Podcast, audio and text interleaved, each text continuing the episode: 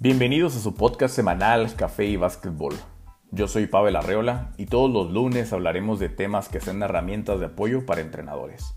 Así como también tocaremos el básquetbol universitario, profesional y NBA, siempre con el objetivo de apoyar a los coaches en su camino del entrenamiento deportivo. Compartiendo experiencias y aprender mientras estás en casa, en el desayuno, camino al trabajo o en tu tiempo libre.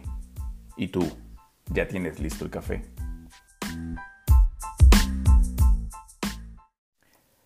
En el café de hoy vamos a platicar sobre un tema que a muchos nos puede llegar a estresar, incluso poner poca energía, atención o planificación. Y estas son las reuniones con tu staff de entrenadores. Y es que en varias ocasiones que tenemos una junta, tendemos a darle muchas vueltas. Los entrenadores hablamos mucho y la verdad es que en este caso menos es más. Debemos ser concisos esto acompañado de otros aspectos que a continuación vamos a mencionar. Hacemos un paréntesis para invitarte a seguirnos en nuestras redes sociales, Facebook e Instagram, donde nos puedes encontrar como arroba café y basquetbol. Además, este episodio lo puedes encontrar en tu plataforma favorita, Spotify, Google Podcast, Apple Podcast e eBooks, entre otras. Si el contenido es de tu agrado, te invitamos a compartirlo y así poder apoyar a la comunidad del entrenamiento deportivo. Para algunos de nosotros, las reuniones han comenzado o incluso nunca terminaron. Pero, ¿para qué nos reunimos? Bueno, nos reunimos para asegurarnos de que nuestro personal, staff, esté en sintonía para clasificar el reclutamiento, para asegurarnos de que el trabajo importante se realiza a tiempo y se realiza por las personas adecuadas, para hablar de las jugadas, entre otras cosas. Nos reunimos con nuestro equipo juntos e individualmente. Las reuniones tienen el potencial de impulsar la alineación dentro de su personal o equipo, dan dirección, generan energía, enfoque y creatividad Inspira a tu gente a llevar el programa al siguiente nivel. El problema no es que las reuniones sean horribles. El problema es que somos horribles dirigiéndolas. He escuchado entrenadores en varias ocasiones que simplemente temen las reuniones porque duran demasiado. Otras no parecen tener razón de ser o nunca se resuelve nada. Recordemos nuestras últimas reuniones. Voy a mencionar algunos puntos y usted dirá si sucedió algo de lo siguiente por usted o por alguno de sus colegas entrenadores. Ejemplo, alguien llegó tarde, por lo que obligó al grupo a comenzar de nuevo la reunión solo para ponerlo al día, ya sabes. Bueno, como decíamos antes de que llegara Juan Pérez y ¡pum! vuelves a decir lo que ya habías mencionado solamente para poner en sintonía a Juan Pérez. La otra es que alguien está pegado mandando mensajes de texto en el teléfono, o peor aún, tomó una llamada telefónica mientras aún estaba en la habitación. Esta dependencia al celular y la necesidad de responder todo al momento nos hace perder enfoque del aquí y del ahora. También alguien se distrajo y revisó su correo electrónico. También sucede que los entrenadores estaban participando en conversaciones paralelas. ¿Te imaginas que tu jugador se ponga a platicar con otro compañero mientras tú das las instrucciones? Uf, nos volvemos locos. Niégalo, coach. También sucede que nadie estaba tomando notas. Imagínate que suceden modificaciones al reglamento de la liga, de reclutamiento, procesos administrativos, próximos eventos, fechas y horarios de X situación y nadie toma nota. Se augura una pérdida de tiempo en reinvestigar algo más adelante que ya se había mencionado en una reunión. También reflexionar demasiado sobre cada punto. Darle vueltas a un tema a lo que sigue. Ya se dijo, le dedicaste cierto tiempo, no hay necesidad de estancarse ahí. Avanza. También interrumpir a otros con mejores ideas. Si en los puntos de tu reunión está establecido debatir, adelante. De lo contrario, vea lo que sigue. El otro punto es que alguien no viene preparado para contribuir. Lo planificado se nota, pero la falta de preparación se nota más. Responder a cada comentario con una broma.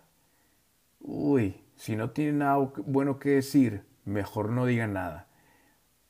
Y es que en cuanto detectemos que sucede algún comentario de broma, lo podemos parar sutilmente. Tampoco hay necesidad, digo, todos somos adultos.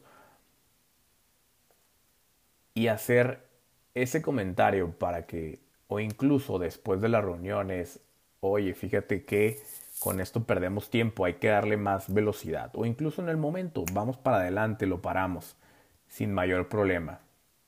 Se van a ir dando cuenta que no es el lugar para hacer las bromas.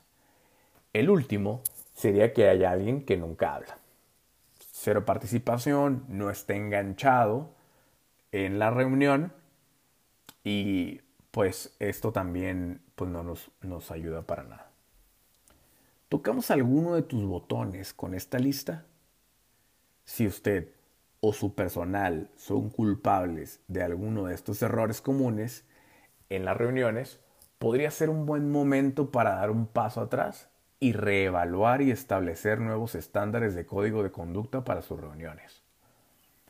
Solicite la oportunidad de realizar un ejercicio dirigido para hacer sus reuniones más productivas y menos agotadoras. Dar un feedback y retroalimentación con esta actividad.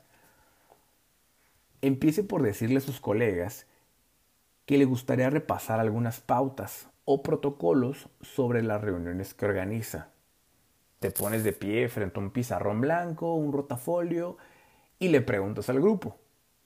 Si fueras el rey o reina del mundo, ¿qué reglas establecerías sobre las reuniones para que sean lo más productivas posible? La otra es, ¿qué te vuelve loco por nuestras reuniones? ¿Cómo perdemos el tiempo? ¿Cómo podemos hacer que nuestro tiempo juntos sea más productivo? Haga una lista de las declaraciones que hace su staff Mejorar la calidad de las reuniones requiere trabajo, sin duda. Para que las cosas cambien, todos deben ser honestos acerca de cómo son realmente las cosas o nada cambiará.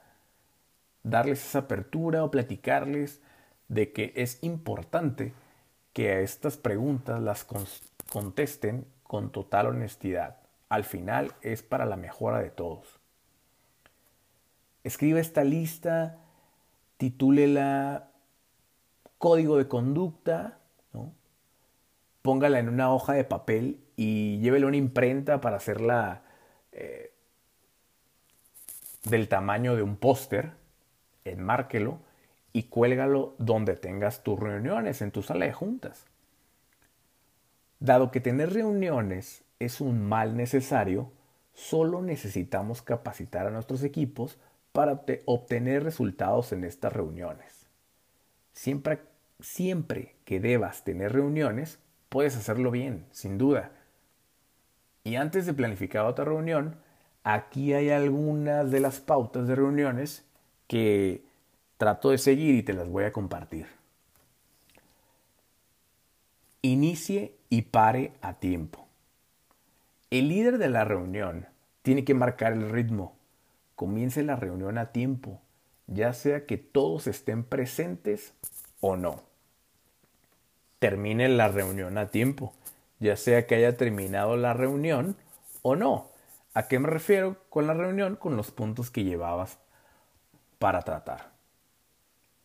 Si crea estos límites duros en sus reuniones, es más probable que logre sus resultados. Posiblemente al principio será una pequeña sacudida, pero tendrá un efecto positivo.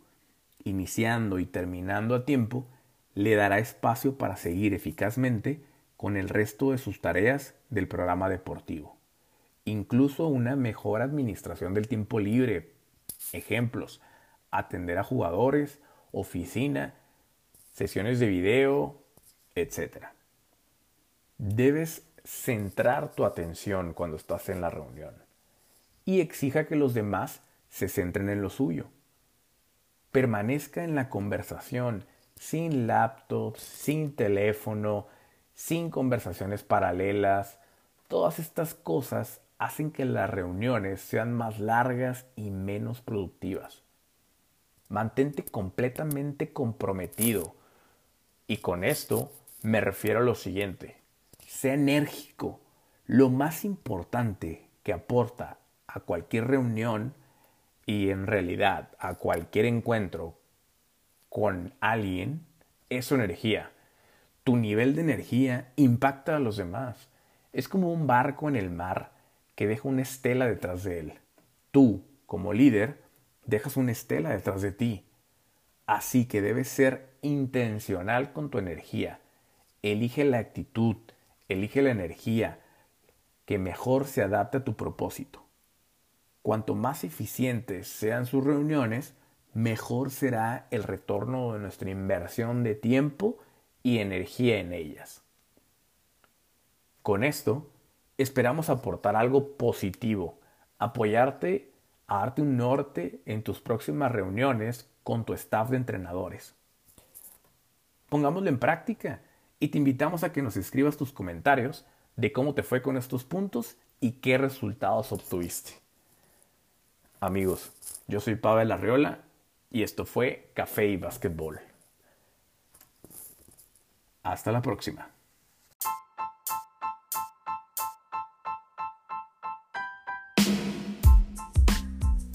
Bueno amigos, esto es todo por hoy. Muchas gracias por acompañarnos. Hemos llegado al final de nuestro café del día.